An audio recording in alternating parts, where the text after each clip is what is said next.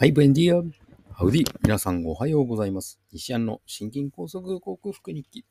略して西金。6月最終日。194回目の朝でございます。えー、昨日は友人のがコンサルティングで入っているデイサービスに行って集団体操してきたんですけども、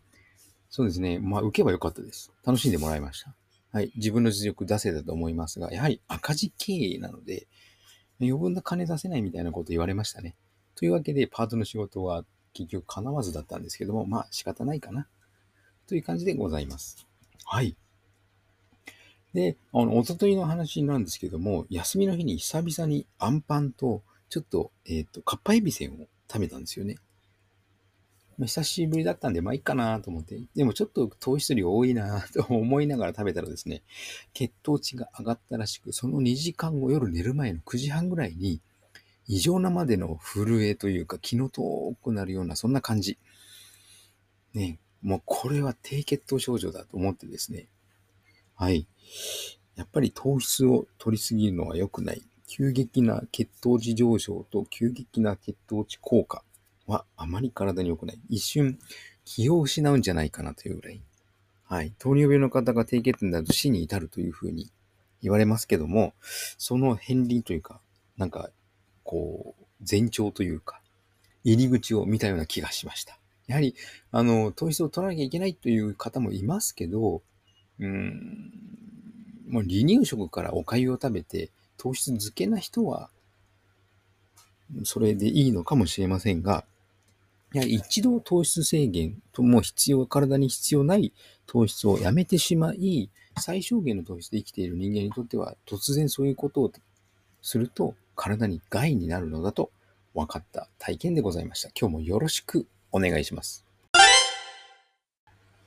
はい。改めましておはようございます。健康運動指導士、理学療法士、そして笑い療法士の西田隆です。今日のテーマは、糖質を減らすと髪と肌が元気を取り戻すということをテーマにお話ししてみたいと思います。えー、糖質を取りすぎるとですね、まあ、要は血糖値が上がる。つまり、えーと、砂糖、血液が砂糖水のような状態になって、粘性が、ね、つまり粘りが気が出てきて血流の流れが悪くなるので、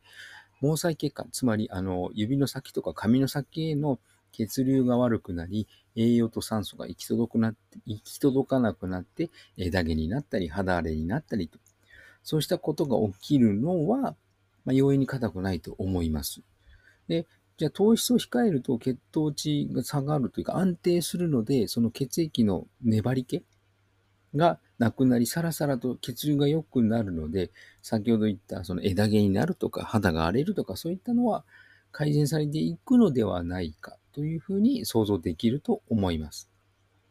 はい。それだけじゃなく、相対的にタンパク質の量が増えるのと、そこで意識してタンパク質を増やすと、細胞分裂のための材料が増えるので、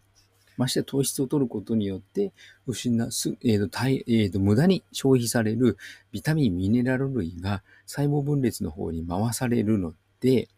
もしくはエネルギーを作る方に回されるので、まあ、肌ツヤが良くなったり、髪の毛の質が良くなるというのは、単純に理解できることだと思います。はい。糖質制限は血流効果を良くするんですけども、やはり血流に関係する心臓の拍動、心臓の脈の打つ力の強さのためのエネルギー源、そして、あの、えー、髪とか肌とか骨とかそういったものを作るタンパク質、これらのエネルギー補給、補充が十分なされてないと実現しない話なので、糖質を控えると同時にエネルギーの元となる油と良質な油ですね。マーガリンとかショートニングとかと、えー、はダメですよ。トランス型脂肪酸はダメです。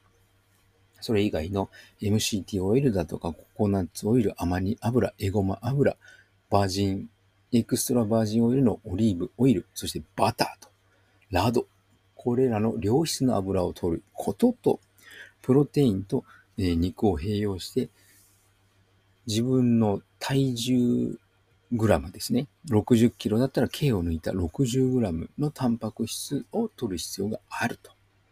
そうすることにより、美肌効果、髪の質向上に役立つということですね。はい、お送りしてきました。西安の心筋梗塞克服日記略して西筋は、健常者や子供たちに運動パフォーマンスの向上と健康促進を栄養指導と運動指導の両面からサポートする健康運動指導士。心身に障害を負ってしまった方々にリハビリテーションを施す理学療法士。そして癒しの環境を提供し、安心安全なほっこりした笑いを引き出して平和をもたらす笑い療法士として活動する私、西田隆が、えー、コロナワクチン接種を4回以上、6回近くまで接種している高齢な方々に囲まれて仕事をしているという、そういった仕事環境によってもたらされたシェディング被害と呼ばれる症状。自分の場合は、私の場合は、心筋梗塞のような狭心症のような症状。背中の筋肉や胸の筋肉の突っ張り感、痛み、喉の奥のイガイガ感や飲み込みにくさといった感じ。昨日は後頭部の重苦しさがひどかったですね。そして安静時の動悸など、そういった症状を、